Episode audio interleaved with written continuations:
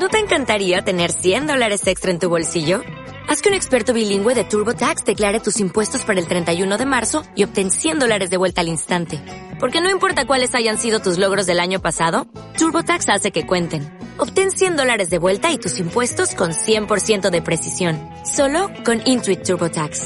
Debes declarar para el 31 de marzo. Crédito solo aplicable al costo de la presentación federal con TurboTax Full Service. Oferta sujeta a cambios o cancelación en cualquier momento. Domingos de 19 a 20 por Radio Universidad. El Escuadrón Nerd. Un programa lleno de infos sobre la cultura pop.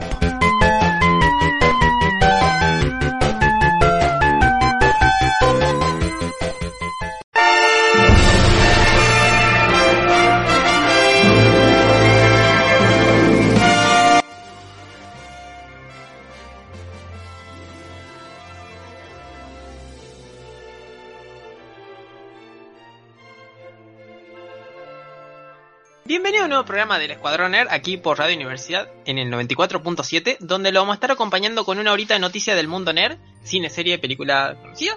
Mi nombre es Emiliano y me acompaña la señorita Noelia Martínez. Hola Emiliana, ¿qué vas a ver de tecnología? Eh, quise decir videojuegos, pero también hay algo de tecnología en el medio. Como que, ¿qué nueva, qué cosas de tecnológica vamos a ver? Eh, hackeos. Muchos. ¿En serio? Sí, sí, sí, sí. Y también nos acompaña el señor Martín López. Hola, ¿cómo le ¡Ay, va? Martín! ¿Qué tal, señor Martín López? Hubo feria la semana pasada, ¿esta qué pasó? ¿Qué, qué tal? ¿Todo bien? Sí, todo bien, yo como siempre, ahí en, en mi doble labor de estar en la feria y a la vez en la radio, Y a la vez, sí. practicando la bilocación.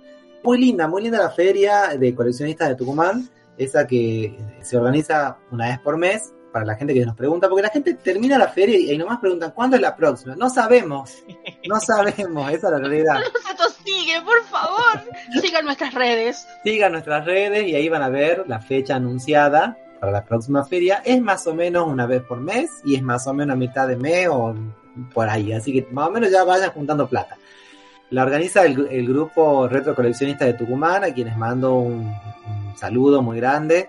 Y bueno, sigan nuestras redes, síganos como Feria de Coleccionistas Tucumán, Facebook también, pueden unirse al grupo, en el grupo de Facebook también pueden encontrar compras y ventas, las cuales luego pueden eh, quedar de acuerdo para retirarlas en la feria.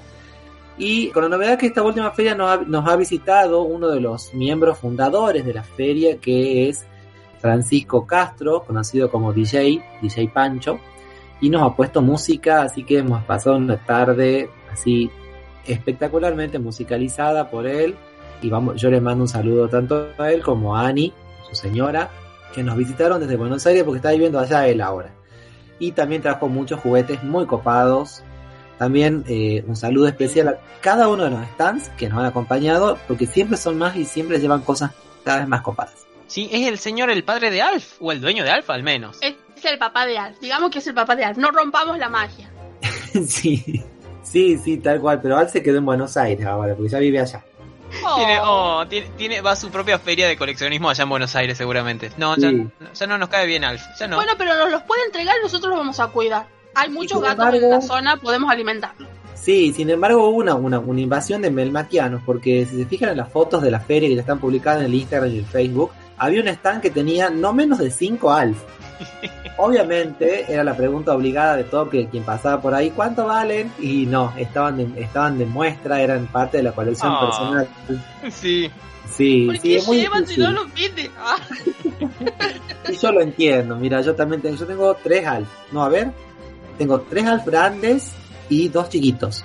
Y no los vendería tampoco. Son distintos, ¿no? Cada uno es distinto que el otro. sí. Se llama, se llama coleccionismo, existe lo que se llaman las variantes. O sea, vos, vos tenés un He-Man, después conseguís otro y decís, ay, pero este tiene el pelo distinto. Es una variante. Sí, Eh, eh, estamos hablando, contando también errores de, de fabricación o solamente eh, variantes de un modelo de diferente o una empresa nueva que lo hizo o esta está hecha por la industria brasilera y esta por Argentina. cuenta todo en variante. Cuenta todo, cuenta todo. Sí es muy, es muy fina la, la división entre error de fábrica y variante, eso es verdad, pero sí es distinto, ¿no? Porque, por ejemplo, un error de fábrica puede ser haberle pintado el pelo de, de a He-Man, ya que estamos poniendo el ejemplo, de color naranja en vez de rubio. Eso sí es una variante, sí se considera una variante. Más allá que haya sido un error o no. Hay un Sí. He-Man que está hecho con, un- con un plástico que, que le dicen el He-Man pálido. Ustedes han visto que He-Man es bien bronceado, sobre todo. Sí. Es así esos rubios bronceados. Y hay un He-Man acá en Argentina que se hizo con el plástico clarito y quedó el He-Man pálido. Y bueno, se ve que se les había acabado el, el- el colorante y largaron una, tirada así. Y es una, se considera una variante, una variante ciertamente cara y buscada, ¿no? Y así sucesivamente. Pero también hay errores de fábrica que no valen nada. O sea, hay un error de fábrica que si el ojo le quedó chueco. Bueno, no. Lo lamento mucho. pero no lo podemos hacer valer como vos querés. Lo que sí observé en esta, en esta feria es que yo viendo por las redes vi que hubo un chico que no sé si será, no sé de, de qué será, pero esto, hubo, hizo como un pequeño informe de la feria. Sí, sí, se trata de, de- de un chico, un influencer, TikToker, muy jovencito él, que ha visitado la feria en, en otra oportunidad y ha, ha hecho un, un informe de esto que se usan ahora, un, un reel, un TikTok, no, no estoy seguro.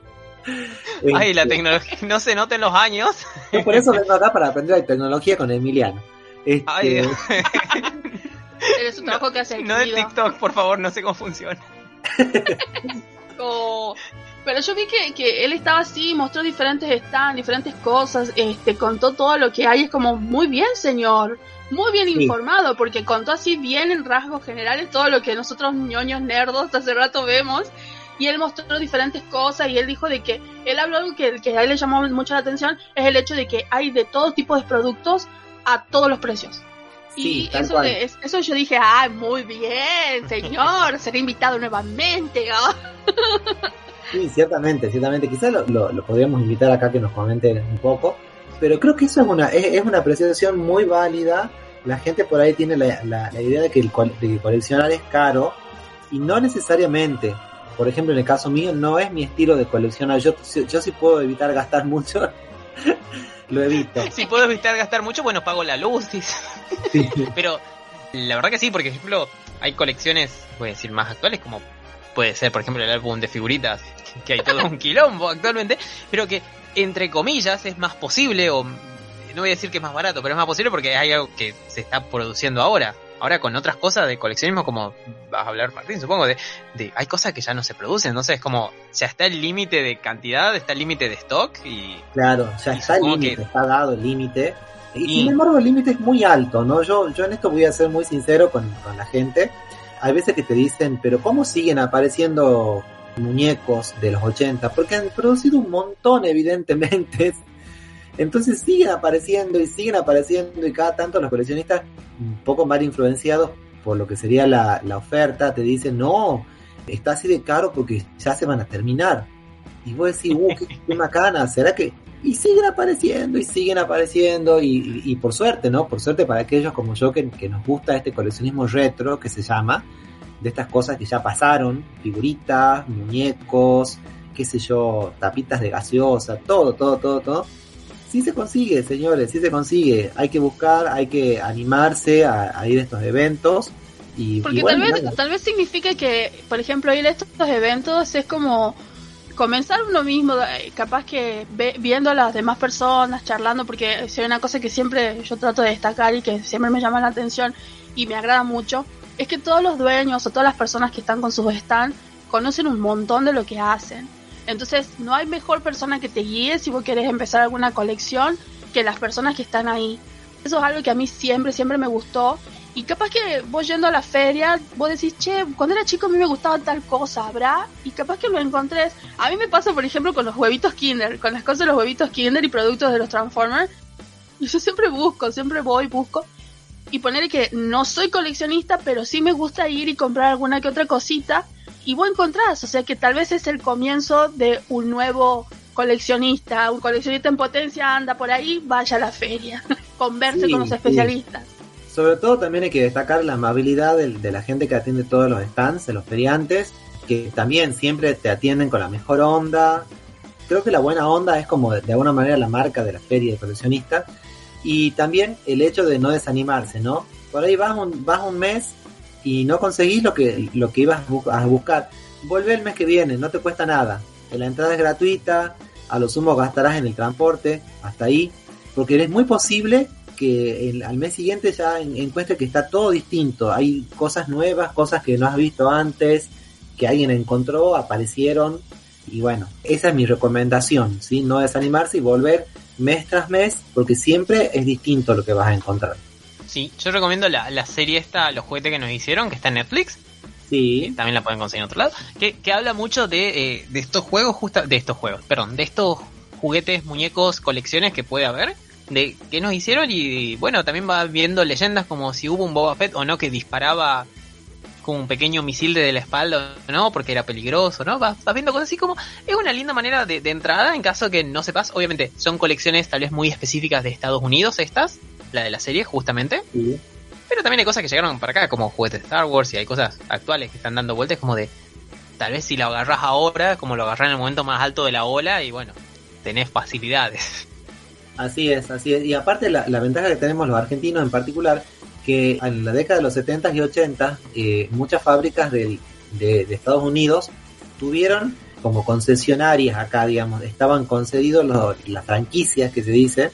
Entonces se producía en Argentina todo lo que es Star Wars, He-Man, Mi Pequeño Pony, Barbie, Thundercats, Halcones Galácticos. Vos fíjate la, la variedad que te estoy diciendo, ¿no? Rambo, la Sí. Academia de Policía, Casa Fantasma, todo eso se hizo acá en Argentina. Era industria nacional, más allá que tenía las licencias de eh, los Estados Unidos, y se produjo con muy buena calidad. De hecho, hay en la, en la fábrica, una de las fábricas que se llama Top Toys, tienen todavía los premios que les enviaba Mattel por la calidad, digamos, de, de la producción que tenían. Entonces, esa es la ventaja que tenemos los argentinos en cuanto a lo- al poder coleccionar estas cosas retro, porque está bien complicado la importación, ¿sí? A nosotros históricamente se nos complica traer de afuera cosas, así que, pero sí se puede con- encontrar acá. Sí, sí, es una, es una gran chance para iniciar en algo nuevo, para ver. Es una forma de vivir, básicamente. Y eh, bueno, ¿cuándo es la próxima, Martín? No, mentira. Eh, sí, para- eh, exactamente, sigan las redes justamente de la Feria de Coleccionismo de Tucumán para ver cuándo es la próxima, cuándo sumarse, cuándo ir y dar vuelta o si hay alguna especial, porque el mes pasado, el anterior, nos dieron dos o tres en julio. Sí, sí, sí. Te- tenemos la, la idea de, de sorprender ahí al público por ahí con algún especial, con alguna extra. Y bueno, sí, siempre, siempre la anunciamos por las redes para que sea justo para todos, digamos, no, no, no estar diciéndoles a unos, a unos por un lado, otros por el otro. Se anuncia Sí. públicamente en un solo lugar, o mejor dicho, en las redes nuestras que tenemos en Facebook y en Instagram. Así que bueno, ahí, ahí estén atentos, estén atentos y, y es, es así, es una vez por mes. Eh, hay mucha gente que te pregunta si es toda la semana. No, no porque tenemos tenemos vida Tenemos y cuerpos vida. y cuerpos mortales que, si no perecerían. Sí, sí, hay que descansar de vez en cuando, comer mucho, Sí. levantarse. Yo quiero contar de que yo quiero contar que, que la gente de, de los coleccionistas para el día de la primavera pusieron un hermoso un hermoso cartelito donde estaba Serena diciendo feliz feliz día de la primavera, así que gracias. a- Sí, Qué del lindo. estudiante. Y sí, ele- Ay, elegimos, también del estudiante. y elegimos a Serena como, como la, la estudiante principal. Todos Ella sabemos es de eso. emblema del estudiante. Sí, sí, a diferencia de Ash, que dejó la, la escuela y se fue a cazar bi- bichos raros por el mundo, es como vos. un mejor estudiante, Serena. Serena porque encima, ¿sabes qué? Ella le todo. cuesta, le cuesta y le cuesta y aún así perseveró y terminó la escuela. Cierto, sí, feliz de estudiante a todos los que ya están estudiando, siguen estudiando, van a estudiar, estudien, Por favor. después del programa. Y bueno, pasamos con noticias de tecnología, como estuvieron justamente diciendo, sugiriendo. Ahora vas a enseñarnos Le- a usar TikTok. No, eh, la clase que viene, Ah, cuando tenga lugar en mi celular para bajarlo. Le, le traigo unas pequeñas noticias de, de tecnología, de relacionado al mundo tecnológico en realidad. La, la primera es como al pasar porque estuvo de largo, y eh, pasó de largo hace un mes.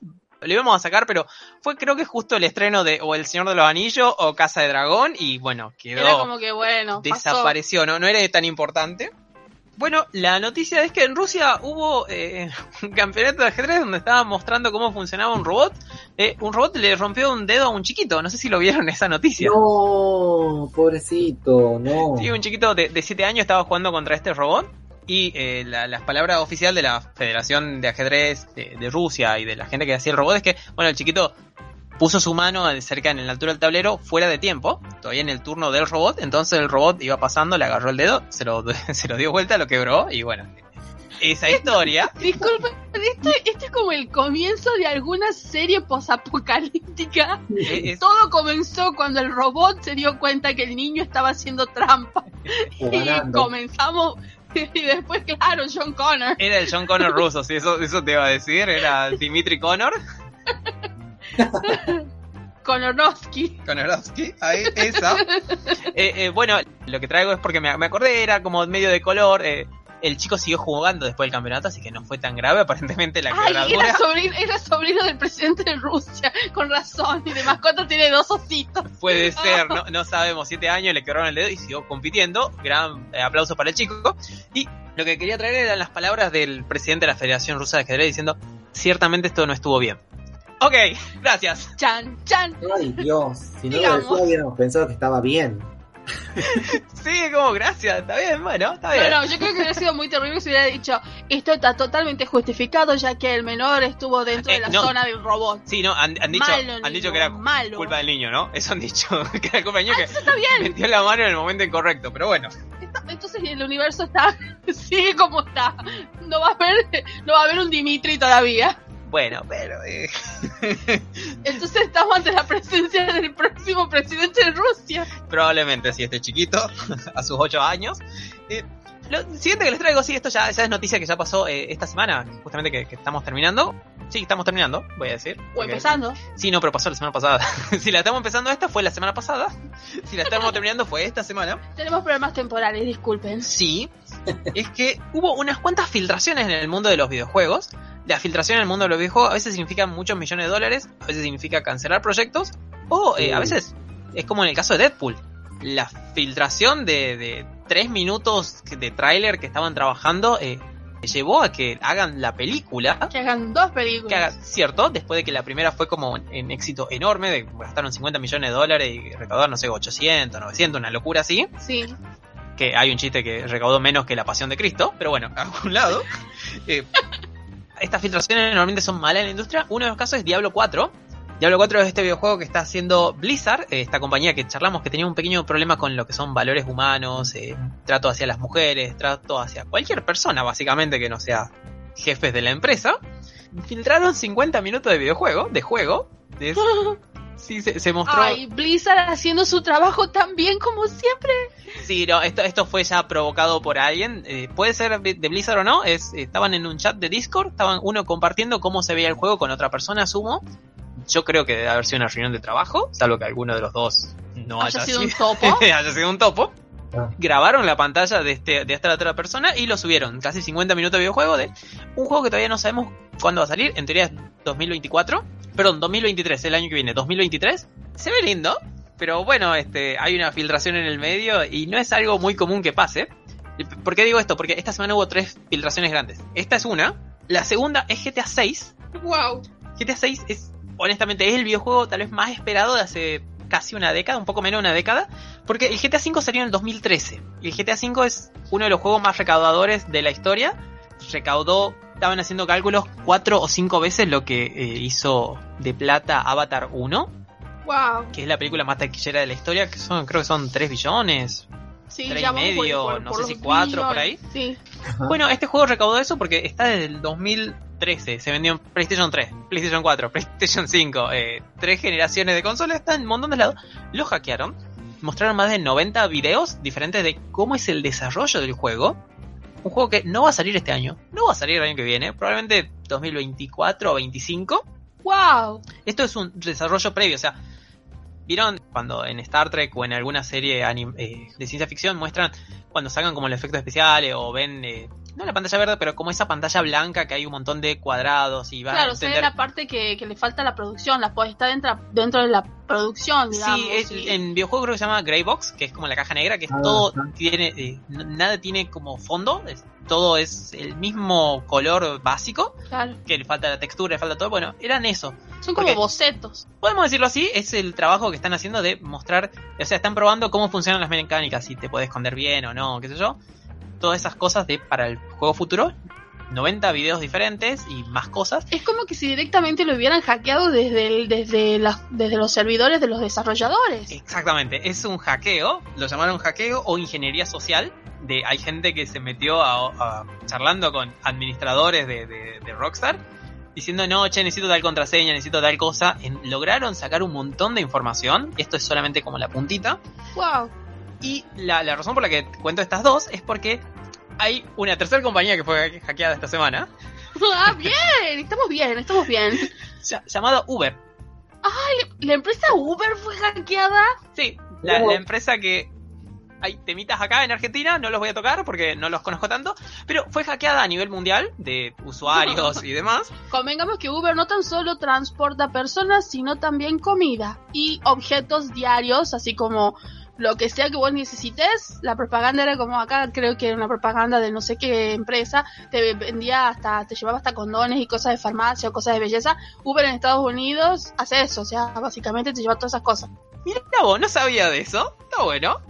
Bueno, esta empresa fue hackeada y estuvo charlando eh, con gente llamada el FBI, Tranca, nada, nada del otro mundo. diciendo de que bueno, el hackeo de ellos y que ellos creen que tal vez el hackeo de, GTA V y de Diablo tal vez está relacionado a una empresa, a una empresa, a un grupo hacker, perdón, llamado Lapsus y al final tiene un, el signo pesos en su nombre, que se dedican a hackear compañías, sacar datos, a veces tarjeta de crédito o a veces datos de cómo funciona la propia empresa o en el caso de los videojuegos el propio juego. Y luego se le hace un pedido, un rescate a la compañía para decir, vos dame esta cantidad de guita o lo filtro a todo esto al Ah, público. re legal todo. Exactamente, Son sí. como, son como mercenarios de la información. Exactamente, son mercenarios, básicamente son mercenarios. Eh, no, en realidad son como eh, secuestradores de información, pero sí, van, van por ahí. Sí, Eh, esta empresa ya hackeó a Microsoft, entre otras. No me acuerdo si a Apple. Es, es- es un son los, grupo. son los push de la información, los robledos push de la, de la tecnología. Sí, no, es, es un gran, Tranqui. un pequeño golpe que, que hubo ahí dando vueltas. Es como el momento tecnológico de la semana. No sé si, si alguien tiene algo en la nube y no quiere tenerlo ahí, tenga cuidado. Yo lo Piénsalo que- dos veces. Dos cosas vi referido a esto en estas últimas semanas, eh, referido a lo que es tecnología. En mi caso, yo soy muy fan de, la, de las inteligencias artificiales, especialmente para la creación de imágenes. Sí, Hay una que a veces eh, siempre recurro que, pero esta trabaja con imágenes, con dos imágenes, las cuales después las mezcla y saca una tercera imagen. vos ponés dos imágenes y Claro. pedís que saque algo en particular o... Claro, entonces vos ponés, podés poner una y elegir diferentes otras imágenes que las combina, las capta, las, las une y te larga otra imagen que esas son cosas que a mí siempre me gustaron. Encontré otra que directamente la cosa es de que vos pones oraciones, palabras y a la vez que vos pones esto, la inteligencia artificial te devuelve una imagen que la va entendiendo dependiendo si querés ponerla, por ejemplo, no sé, en algún tipo de estilo de, de cuadro, si querés ponerlo como cubista o como cualquiera de esos movimientos y te larga una imagen. Ahora, vi dos cosas muy interesantes. Una, que un artista de Estados Unidos presentó como trabajo para un concurso, un salón, Sí, una imagen generada por la inteligencia artificial. sí. Y, y creo que esto era por premios muy grosos, chicos. O sea, hay salones de arte que pasan en, por muchas partes que son lindos premios. Acá en Argentina hay algunos que van un poquito más del medio millón de pesos. Hubo algunos que son por millones. Algunos que significan, por ejemplo, becas, que te lo Sí. dan a largo plazo y cosas así. Este chico presentó. Encima, ¿qué pasó? Ganó. sí. Y es como vos decís, ah, bueno, ¿qué, qué estamos diciendo? Es como, ¿cómo Es puedes como- presentarlo? Claro, es como, como, como... como presentar la monografía sacada de Taringa. Más Pero- o menos, Sí, sí. pero es, es muy extraño porque- porque, la inteligencia artificial. Sí, claro, porque, pero- porque no es tuya, pero acá es una nueva eh, cosa, porque en un momento, algo parecido, pero no tanto, hubo una foto que estuvo en Nachio, estuvo en Discovery, que la sacó, eh, o sea, un camarógrafo estaba en algún país del mundo con su cámara, un monito se la sacó a la cámara, sacó una foto, y hubo todo un juicio por ver de quién era la foto, si de la persona que la sacó, o sea, de- del monito, o del dueño de la cámara. Y hubo esta cosa de a quién le pertenece la foto, por lo tanto a quién le pertenece la guita, que viene detrás. Claro. Pero acá de es una inteligencia artificial que está formada por eh, un grupo enorme de personas que la, que la programan, Claro, que se alimenta de lo que hace la sociedad, cosas buenas y cosas malas. porque aprende a la medida que vos les vas ingresando diferentes Sí. informaciones. O sea, son eh, lo que el inglés son las prompts y son los diferentes tipos de información que vos les vas dando. Sí, Es más, esta, esta inteligencia que a mí me gusta, por ejemplo, tiene problemas para la creación de rostros. Tiene problemas hasta como, por ejemplo, en la cuestión de los volúmenes, rostros y figuras humanas tarda mucho hasta que vos vas haciendo que funcione o ponerle pagás para Sí. tener una versión como más Ah, más- full. Sí. Pero, por ejemplo, y no tan solo eso, este chico presentó, ganó y todo es la controversia de, pero ¿qué tanto es su obra de arte? Sí, es de, de a quién le pertenece a él, a la inteligencia, a la gente Al que grupo la de hizo. creadores o de quién es, o sea, es, es muy gracioso, es muy genial eso también. Y la otra cosa es de que le preguntaron a la inteligencia artificial desarrolladora de imagen si cómo veía el fin del mundo. Sí. y presentó una imagen muy interesante. Eh, no la tengo ahora acá, eh, pero la cuestión es de que, Vienen con mucha atención en la radio, imaginen. imaginen, ¿cuál fue la imagen que, que creó? Mucha gente decía que, si bien es cierto, obviamente es una inteligencia artificial, no te va a sacar cosas exactas y además funciona con la diferente información que vos le pones. Sí, mandamos un saludo a la inteligencia artificial de Google que en un momento hacía búsquedas racistas. Cuando ponían a buscar a algunas personas, te devolvían un monito diciendo que bueno, era eso. Y la gente de Google dijo, eh, se alimenta en base a lo que la gente busca. Así que si es racista es culpa de ustedes. No es culpa nuestra. Pero bueno, era una persona con traje mirando hacia enfrente y está mirando hacia algo. Nosotros miramos la espalda de esta persona según esta imagen y lo que ve esa persona es como una nube, como si fuese un ataque nuclear, pero es todo dorado y hay como empresas y da la sensación como que hay cuestiones ahí muy, muy, muy interesantes. Y todos quedaron choqueados por lo que entendió la inteligencia artificial que sería el fin del mundo de la humanidad. Pero también es como un poquito qué ve, o sea, qué es lo que la gente piensa y, y se alimenta de las cosas que están en las redes. Así que eso me llamó mucho la atención y está como para discutir si esa persona ganó de manera bien el premio o no, si es su arte, si no es su arte. Bueno, ahí... Claro. Sí, lo, lo último que contamos, creo, de, hay inteligencia artificial que hacían screens, guiones, de, hay uno de, Harry Potter que es bastante famoso dentro de todo, que va tomando las va tomando diferentes libros, los lee y luego vos le tirás de cómo querés que te haga una historia y más o menos te la va enganchando. Creo que este funciona solamente en inglés, pero es algo bastante gracioso si lo pueden encontrar ahí, hay cosas bastante interesantes. Hay otra inteligencia artificial que te crea, por ejemplo, los personajes para un juego de rol. Y vos le vas tirando cosas y hace el sorteo de las diferentes razas o inclusive te va diciendo, vos le vas poniendo cuántas personas son, las razas que hay o lo que sea y te va haciendo la descripción de la persona y te va dando los diferentes escenarios y cómo va a ser la, la partida de ese momento. La, la verdad que es muy interesante eso para, para el futuro de tecnología eh, y, y para aterrarnos también un poco. Sí. Y pasando a la siguiente noticia, tenemos dos estrenos. Eh, va, un estreno y una noticia de futuro. Eh, Ustedes dos vieron una peli hace poco. Ay, Que sí, vi. trata sobre un rey. Así es. Sobre el rey, perdón. El rey, el rey se trata, sí, sí. Vieron, bueno, que estábamos con esta cosa que se murió la reina y que le dijeron que Harry Styles era el nuevo rey del pop y qué sé yo, de todo un lío con la realeza. Bueno, vamos a recomendar con Noé la película del rey. La el película de, único. de Elvis, así es. Ay, pensé que era Luis Miguel. Ok, mala mía. No, ese es el... El rey sol. No, el sol de México. Ah, perdón, mala mía. No de tengo México. idea. Estaban hablando de Elvis. ¿Sí? ¿Qué pasaba? Ah, el de Elvis Presley, eh, para mucha gente, de alguna manera, el, el nacimiento con él del- de, lo que es el rock moderno, el rock and roll. Bueno, la película está buenísima. La verdad que este, está en las plataformas ahora, creo que está en HBO, si no me equivoco. Tiene una fotografía muy buena. La verdad que la- el color, las imágenes, las caracterizaciones también, tanto él, el personaje principal que es Ellis Presley, como su esposa Priscila, por momentos parecen sacados así de, de una foto o de una filmación antigua, ¿no? De las, de las personas reales, por lo bien que están caracterizados.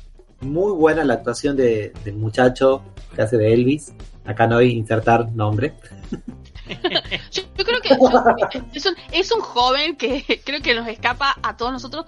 Justin Butler, creo que es el, el nombre del chico. Pero no, la verdad que la película, que así como dice Martín, visualmente es una locura. Y hay, y hay que, yo siempre destaco esto, así como dice, la cuestión de lo visual, pero lo- la dirección es por el, el australiano Buzz Lorman, que hizo películas chiquititas así, onda como Romeo y Julieta, la de Leonardo DiCaprio, o la película Moulin Rouge, películas pequeñitas que nadie vio. pero él tiene esa cosa, él es en, en su cinematografía es muy de, de la época dorada de Hollywood donde te ponía la música y te pero él, él lo hace todo moderno, él le gusta la música moderna. Entonces cuando él puso la música de Elvis, también puso versiones nuevas de, de, de- de- De los clásicos de, de Elvis. claro, Sí. pero con gente nueva que la- las produjo especial para la película. No le puedo decir lo hermosa que es. Bueno, Martín sabe porque la vio. En la cuestión de la música es bella, la ropa y los colores. Sí, Es es una cosa sumamente colorida, la verdad que, pero no son colores así eh, agresivos, desagradables, sino que es una cosa muy, muy, que te va llevando y te va poniendo en la sintonía de la época, te va poniendo eh, en ambiente, y en, en menos que te das cuenta estás sentado o acostado viendo la película, ponele, y ya estás bailando, o sea, te va llevando hacia esa, a- a- hacia ese disfrute de la música que vemos, bueno, en, en la representación de cómo lo vivía el público de Elvis, en su mayoría el público femenino, también porque no masculino, pero porque tenía como un, un sex appeal muy grande, una atracción muy grande a- hacia su público. Y bueno, no menos destacable es que, entre comillas, el villano de esta película, que, que tiene un villano, si se quiere, eh, Ajá, es ni más ni sí. menos que Tom Hanks. Eh, quiero, antes de, de que expandan un poquito con. Tom Hanks, una pequeña duda. Yo voy a tirar dos ejemplos. Eh, hubo una onda nueva de traer bandas y solistas históricos que tenemos de, de estas biopic Sí, sí, sí. más reales y no tanto. ¿Esto se parece un poco más a Bohemian Rhapsody o se parece más a Rocketman de A Elton John? Rocketman. A Rocketman. ¿A Rocketman? Sí, Sí. Ah, mira. Ok. sí, sí, Sí, sí, sí, sí. tiene esa onda, tiene esa onda. Porque Buzz Lorman eh, no, es, el no es canónico, es, no es que va a sacar y va a hacer, por ejemplo, la película de Ray Charles. Que esa película, Jamie Foxx se convirtió en Ray Charles. Yo lo digo, el chico se llama Austin, Austin Butler. Habla como Elvis, te- no, no te puedo decir, este chico es un genio. El señor Pone- Tom Hanks, Pone, hace cara de Elvis, o sea, es como que dijeron, hace cara de Elvis, pone cara de Elvis. pero Tom Hanks también está irreconocible. También está Sí. irreconocible cómo está caracterizado. Sí. pero es como Rocketman, porque de, hay una cosa que a mí me llamó mucho la atención, no sé si te diste cuenta Martín, que cuando, eh, cuando te muestran la vida de, de Elvis, porque era muy pobre, te muestran con colores medios apagados, y después te muestran de que él mamó toda la cultura de la cultura afrodescendiente de los negros del sur en Estados Unidos, y todos los colores que están alrededor de los negros, ¿viste? La ropa, Sí. los autos, lo- la cuestión estética son vibrantes, son muy bonitos, pero como dice Martín, el señor eh, Eh, Tom Hanks Tom Hanks, por Dios, es irreconocible. ¿Qué- qué- es un villano muy bueno. es un villano de es alguien realmente histórico en, en el caso de Elvis o es alguien más Sí. creado para acá. No, no, Mini, eh, mini. es, es como, como, digamos, el representante de Elvis. No, sí, es un, es un personaje histórico. Bueno, desconozco exactamente si los hechos sucedieron tal y cual están narrados en la película. Aparentemente sí. Él sería como un representante que eh, usa mucho a su, a su artista, lo, lo- lo explota demasiado y lo explota económicamente y financieramente, le hace una gran estafa. Y bueno, obviamente Elvis movía muchísimo dinero. Ya en sus últimos días estaba en esta especie de residencia en, en Las Vegas, que de alguna manera se ha convertido en una tradición para muchísimos artistas, ¿no? Que la hacen, están ahí, viven este, y hacen así un show tras show tras show. Celine Dion, por ejemplo. Hasta Britney, que Britney también tuvo una, una cosa así de, Ah, sí, no de esclavitud. Sí, con el mismo padre que era su representante, Sí. dueño Claro. de, de Eh, la, vida. la peli, la, la peli te, te- de alguna manera te muestra algo similar, eh, no siendo Elvis en este momento ya una persona eh, tan jovencita, sino ya un gra- grande y pero bueno, te plantea esto, ¿no? Y como dice Noé también, el tema del color, yo voy a destacar algo que no solamente está en, en el color que uno ve, sino también en el color que uno oye, es porque la música negra tiene ese color tan, tan especial, tan lleno, tan este, pleno, y eso se nota también como la influencia que ha tenido esa música en la música de Elvis Presley, ¿no? Que cambia de alguna manera el paradigma de la música blanca de ese momento, rechazado en su- al comienzo, justamente por estas cuestiones racistas que estaban en pleno auge en los Estados Unidos en, en esa, en esa época. y que él como que sale adelante de todas formas con eso, con esa, con esa bandera de, esa música, de ese color y de, de, de, amistades que ahí muestran en la película con famosos, con famosos artistas también negros, ¿no? Entonces, recomendadísima la peli, véanla, no se van a arrepentir. Este tipo de, de, película o de series que digo yo, si tienen un tele grande, aprovechen y véanlo ahí.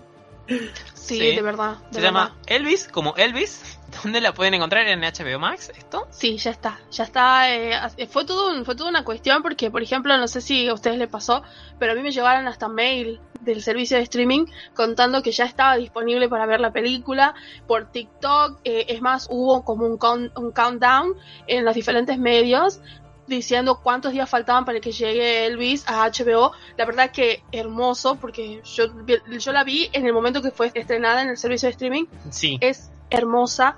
Yo creo que este, el chico cantó también un poco, ¿sabes, Martín? Porque utilizaron eh, voces, las voces de Elvis, pero en algunas cosas también cantó el actor, eh, el muchacho. Pero es impresionante, es muy bonita. Yo creo que deberían verla. Y, y, es más, yo creo que al comienzo la película cuenta que está basada eh, en un libro que escribieron los hijos del representante de, de Elvis, contando cómo él eh, defalcó a, Elvis. Porque, por ejemplo, cuando Elvis se quería separar de él, Elvis le debía como 10 millones de dólares a su manager. Sí. Básicamente nadie sabía por qué, porque la empresa era del manager, nada. Eh, le tomó muchos años a los herederos de Elvis de que le, que le devuelvan los derechos de toda la producción, hasta de la propia imagen de Elvis. Supongo que también esa, ese momento no voy a decir oscuro, pero ese momento donde todavía el, tema discográfico y el tema de los derechos por el lado del artista no era tan conocido o se estaba empezando a crear, entre comillas, porque ya había como 50 años de música que ya se vendía, pero a los Beatles le pasó algo parecido en el medio. Claro. Y demás, sí, unos cuantos años después, una cuanta décadas. Yo creo que gracias a todo, sí, siempre hablamos de esto, yo creo que gracias a los Beatles, bandas como ABBA o bandas como los mismos Rolling Stones, inclusive muchos otros, hasta, por ejemplo, que a veces yo converso con Emiliano, el mismísimo Roy Orbison, que yo me cansé de contar esto, pero bueno, es Roy Orbison, que es la persona es el, exacto, es el, es el que escribió la canción de, Mujer Bonita, Pretty ah, Woman. Eh, este, este actor, mejor actor no, sino este artista, cuando salió la película Mujer Bonita, en los años 90, 90 fines de los 80, principios de los 90, se encontró con la cosa de que él no podía reclamar las regalías porque su canción, Mujer Bonita, volvió a los primeros puestos del Billboard y los charts en Estados Unidos, pero él no podía reclamar porque ya se había quedado sin los derechos de su propia producción, a pesar que él la produjo, que él la escribió, que él hizo toda la música. Y quien lo ayudó a retomar, porque encima estaba re pobre en esa época, fue el mismísimo eh, George Harrison, junto con Tom Petty, pero Harrison tenía la plata suficiente para comprar toda la discografía y todos los derechos y se lo, se lo devolvió a Orbison, porque el nombre de la película y la canción que lo usaron en la película no era de él. Sí. Y la película, gracias a la, masividad de la peli, este, el chabón volvió en boga, estuvo en boga, y bueno, si no, la familia de Elvis no hubiera peleado por eso, ninguno de los herederos actuales podía tener nada, ni siquiera podía usar el nombre de su propio padre, ni su propio nombre, ni la figura de su padre, porque lo pertenecía a su manager. A Lisa Marie. Lisa Marie, sí. Qué loco, está interesante esto de, Elvis. Es muy interesante esto que, se dio de el resurgir, no el resurgir, pero es las pelis, pelis, biopics y demás relacionadas a artistas que seguimos tanto, como el documental que fue también de Get Back, o... Sí, sí, sí. No sé, son las la, única que yo vi, sí. está anunciada la, la peli de los Bee va, anunciada, rumoreada, digamos, vamos a decir de alguna manera. Sí. Y la verdad que yo también estoy esperando muchísimo esa y, y algún día tal vez la peli de Ava, ¿por qué no? Sí, podría hacerlo y es, vale soñar. la verdad que sí, vale soñar. Y este año, o el sí, este año viene, eh, está interpretado por Daniel Radcliffe eh, la serie, la peli de Weird Al Yankovic. We're Al. Sí, un artista muy eh, extraño, extravagante, con un gran Daniel Radcliffe, así que también es, es la época de, de las pelis de, de artistas de, músicos en particular. Yo espero, sinceramente, que a esta película la nominen, más allá de las partes técnicas, tanto la actuación, si bien es cierto, se pierde un poco la actuación del señor Tom Hanks, o tal vez nosotros no estamos acostumbrados de verlo así, que tal vez es como, mmm, pero ojalá que sean nominados tanto el actor principal como el señor Tom Hanks y el señor Austin, por el trabajo es hermoso. Hay que ir a verla. Así que Gracias, Martín. Gracias, Noé, por la recomendación. Para terminar este domingo o ver en esta semana. Y ahora, eh, Noé, nos tenés una noticia de Lustrar y Pulir. Ay, sí. Nosotros tenemos un alma medio retro. ¿Ustedes vieron la serie El Cobra Kai? y el alma retro. El alma Él- retro. él es, él es- Martín es nuestro señor retro. ¿Vieron algo de Cobra Kai últimamente? ¿Vieron que salió Sí. la última temporada? Me han Sí, inundado sí. en todo lado con noticias y exitosamente lo estoy evitando. Bueno, es una serie que nosotros, bueno, cuando estaba nuestro querido Coyote, Coyote, donde quiera que estés, golpea la mesa dos veces si estás presente. Eh, si tu alma está acá. Ah, eso no, Coyote estás. Eh, siempre hablábamos porque debo admitir que de todas estas series y películas que salieron en los años 80, que también gracias a la gente de los hermanos, los hermanos Duffer por Stranger Things y muchísimas otras gente que muchos crecimos con eso y ahora muchos que son famosos y son productores y hacen cosas copadas, decidieron tomar el espíritu o lo mejor de estas series o películas En el caso de, de Creed también, perdón, ya que estamos, del renacimiento de. ¡Ay! de Rocky. de Rocky. De y Rocky. de Balboa, sí. Claro, que, que son películas que marcaron una... Es, es más, yo creo que la gente se dieron cuenta que tanto los productos que salían en la serie en la televisión se volvían juguetes y, y pasó, eh, fue una, una época, no sé, yo lo siento como una época muy gloriosa en la construcción de una idea de cine, de merchandising y pasó con la película Karate Kid. Yo creo que nunca las personas que hicieron esas películas hubieran pensado que a esta altura del, del, del milenio, del 2022, estemos hablando acerca del señor Miyagi y de eh, Ralph Macchio, acerca de, de esos personajes que hicieron. Sí, Sí. que eh, lo- sacando Cobra Kai, que ya tiene unos cuantos años dando vuelta, que nació primero, como se me contaba en YouTube, tuvo una o dos temporadas ahí, no llegó a ningún lado. Netflix la arrancó tirando guita en el medio y la, la revitalizó. Pero otro con que- muy buenas críticas. Sí, no, siempre, siempre fue excelente todo lo que está referido a Cobra Kai. Pero lo que yo quería decir es que eh, antes de, de esto, lo único que tenemos en el medio de esta tetralogía inicial es esta peli donde está Jackie Chan, que en vez de hacer karate hacen kung fu y bueno, tuvo críticas bastante malas. Claro, y antes de esa hubo como un especial para televisión a fines de los mediados de los años 90 que la hizo Hilary Swank con el señor este también este con Es- Morita, Sí, será Cobra Que, Kai, eh, eh, Cobra Kai. Karate, Karate Kid Kid 4. 4, que Sí. Eso es una de las grandes cosas que, que dicen, por favor, que venga ella, que ¿por qué? Porque Cobra Kai está básicamente en la sombrilla de lo que es el, eh, que lo, lo denominaron el, no, el universo Miyagi, Sí, ah, así- así el lo Miyagi nom- verso, sí. el Miyagi-verse. Así lo nombraron porque, bueno, todos los personajes que están, la última temporada mejora sustancialmente a la anterior, lo que me había olvidado lo genial que es que son episodios cortos porque son de media hora. Sí. Entonces me parece que es lo suficiente, justo necesario lo que necesita la historia. Esta última temporada es hermosa, porque vienen más villanos, viene gente que, que está dentro del universo, se los ve más grandes, se los ve cómo fueron en sus vidas, cómo, cómo les fue después de toda esta vida de, de, de que nos mostraron esa gente, esos villanos. Es muy gracioso porque también vemos el cómo crece Daniel San, que de- medio sigue siendo el tontuelo que fue en aquella época, pero es hermoso porque le dan Sí. unos arcos eh, narrativos y, y así como muy lindos. Habían, habían hecho algo de esto de, de- hacer aparecer a los personajes y los actores de la saga original con eh, la novia de, de Daniel, que era este. Ay, la otra la tenía en la, punta de la lengua. En la primera fue Elizabeth Shue, Elizabeth Shue, Elizabeth Shue, exactamente.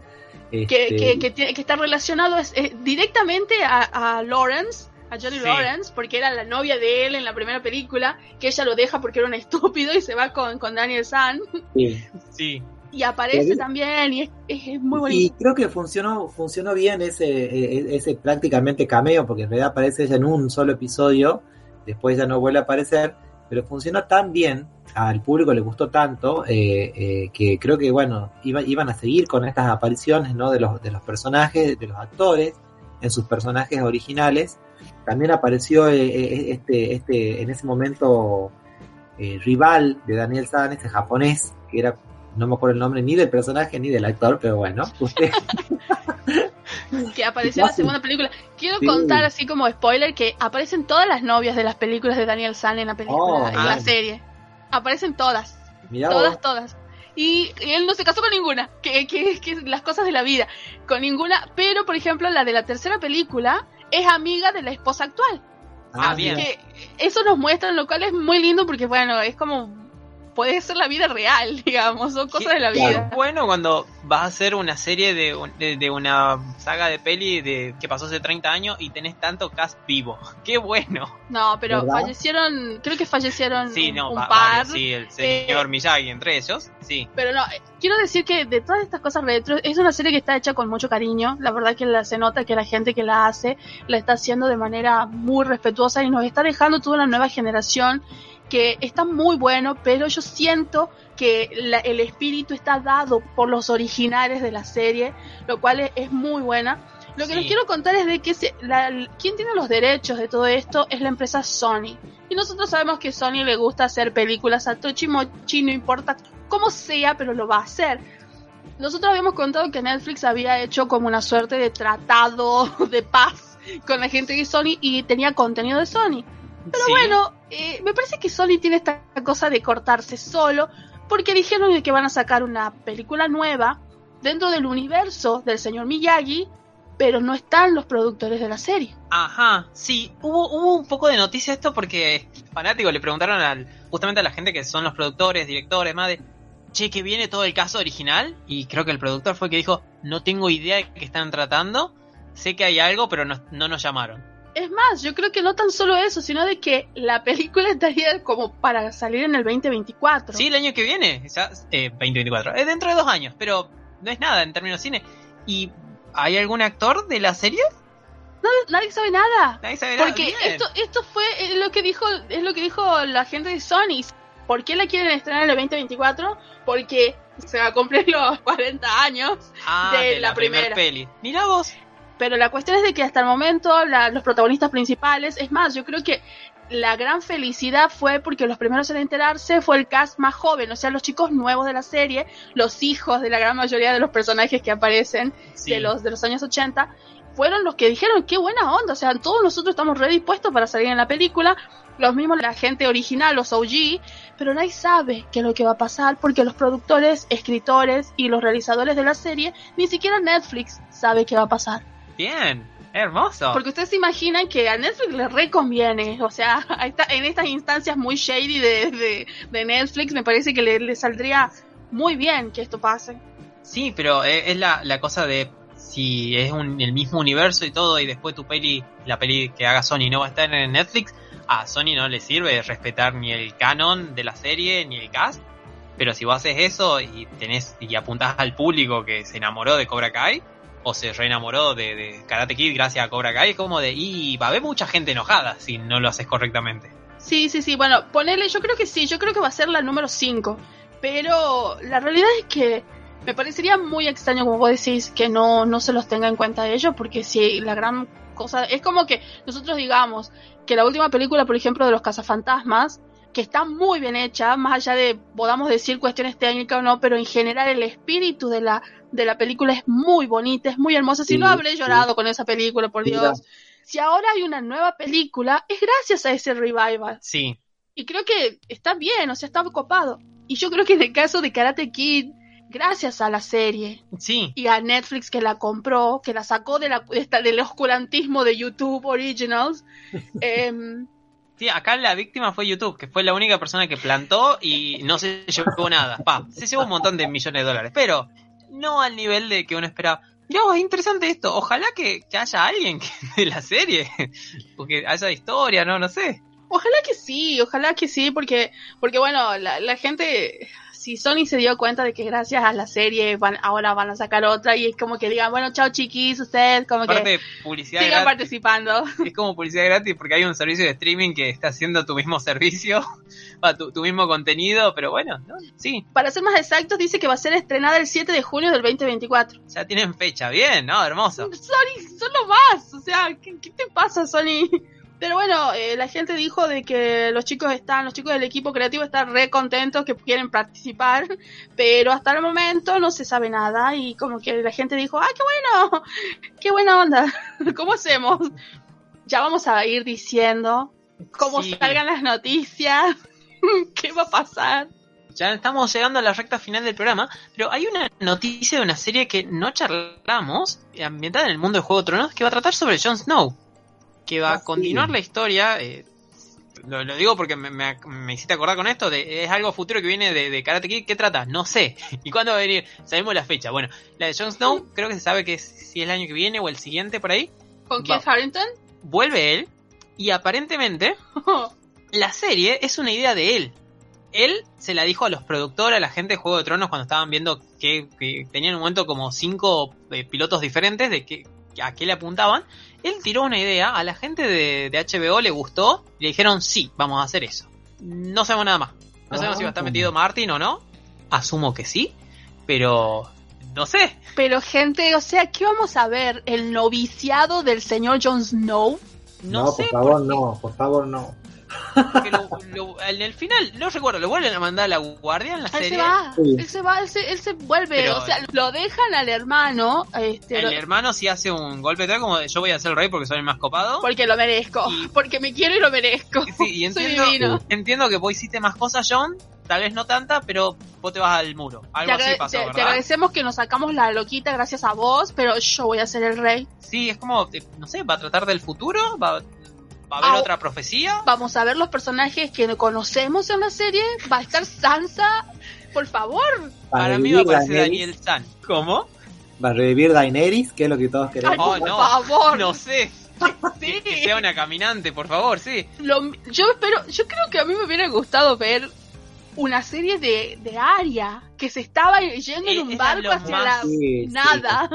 Se nos está cayendo del mapa. Sí, era lo más interesante que nunca llegamos a ver de Juego de Tronos. Exactamente. Y bueno, todavía... Sí, todavía Martin no sacó el final. eh. Puede aparecer Daniel San en esta serie de, Jon Snow, de Jon Snow. el hombre que nunca hizo nada verdaderamente. Sí, eh, Pronto por HBO. ¿Sabes por qué no hizo nada? Pues no sabía. ¿Por qué? Porque no sabía nada. está bien, está bien. Totalmente. No sabía nada. Así lo vaticinó, así lo vaticinó su Ygritte. ahora actual esposa. Ah, Sí, Ygritte de Jon Snow no sabes nada, sí. lo vaticinó y así fue. No sabía nada, no hizo No, nada, el no señor nada. Hizo cagadas nomás. Era un pez mago, nada por aquí, nada por allá. Nos costó Bien. un dragón y una caricia, mira. Con eso te digo todo. La verdad. Yo creo que lo más triste, o sea, todo fue muy triste en esa temporada, pero la pérdida de los dragones. Y para saber que uno de los dragones más grandes dentro, porque no sé si ustedes vieron que ahora están saliendo todos los tamaños de los dragones y demás, Sí. según la historia. Dragon era uno de los más grandes, era más grande que el que tiene ahora Rainy. Mira Sí. vos, sí. Sí, era más grande que. sí. Siempre me, sa- Sí. me dio el nombre. Eh, Caraxis No. y... Cara- No, ¿cómo era? ¿Draxa, no era? Era con X. No me acuerdo. Sí, era uno de esos que estaba por ahí. Eh, y se lo vio menos porque ahora hay más presupuesto que antes. Sí, ¿no? Qué tremendo. Sí. Y bueno, nosotros estamos ya terminando lo que es fue este programa Nerd.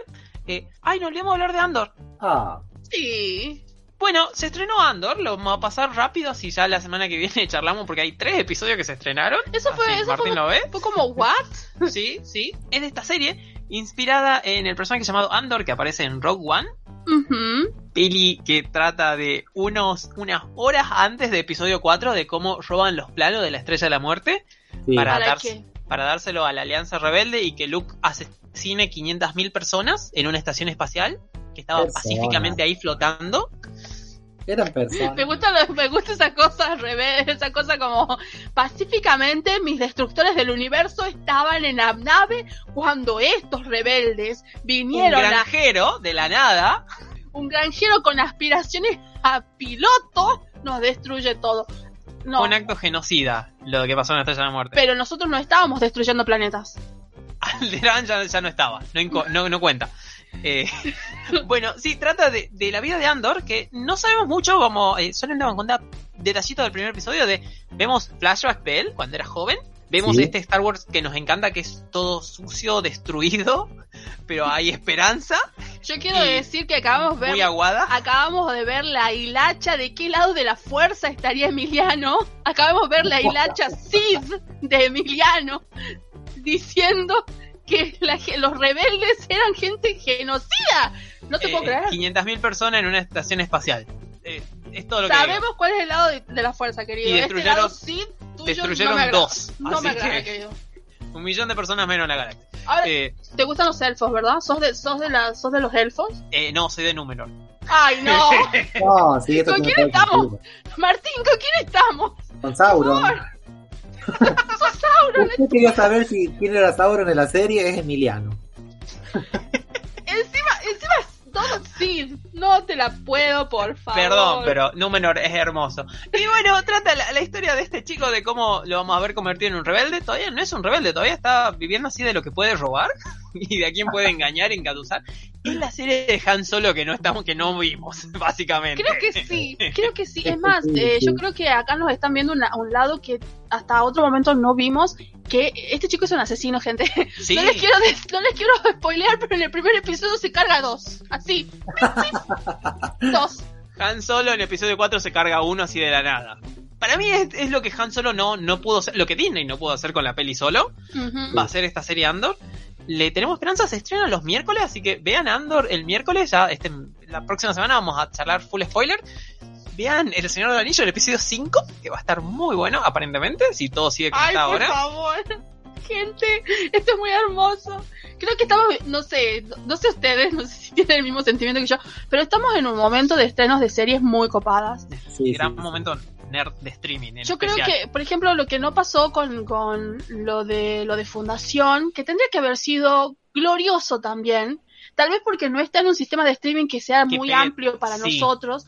Este, eh, lo que está pasando con el Señor de los Anillos, yo no le, gente, yo lo voy, a- yo voy a ser muy honesta, yo no le tenía fe, pero estoy alucinada, yo lo, yo lo veo con mi madre porque voy a robar televisión, gente, eh, pero es hermoso, es La sí, hermoso la serie. música, como dijo Martín en las primeras, en las primeras emisiones de, de la, de la serie, es una serie para verla en cine. Totalmente Sí, sí, para verla en en- cine. Por favor. Sí, sí, sí. habría que verla en cine.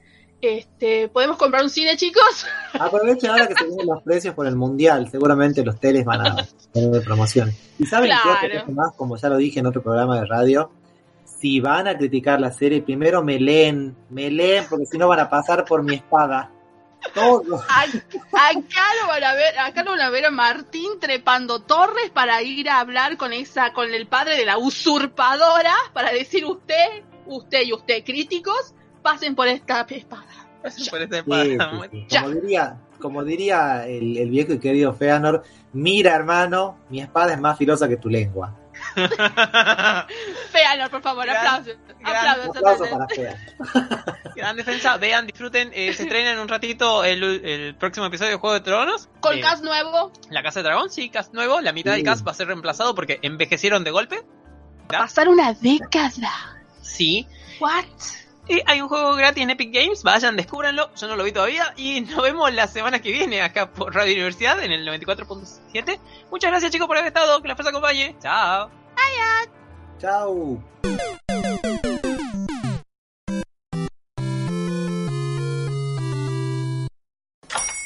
Hola, buenos días, mi pana. Buenos días, bienvenido a Sherwin Williams. ¡Ey! ¿Qué onda, compadre? ¿Qué onda? Ya tengo lista la pintura que ordenaste en el ProPlus app. Con más de 6.000 representantes en nuestras tiendas listos para atenderte en tu idioma y beneficios para contratistas que encontrarás en aliadopro.com. En Sherwin Williams somos el aliado del PRO.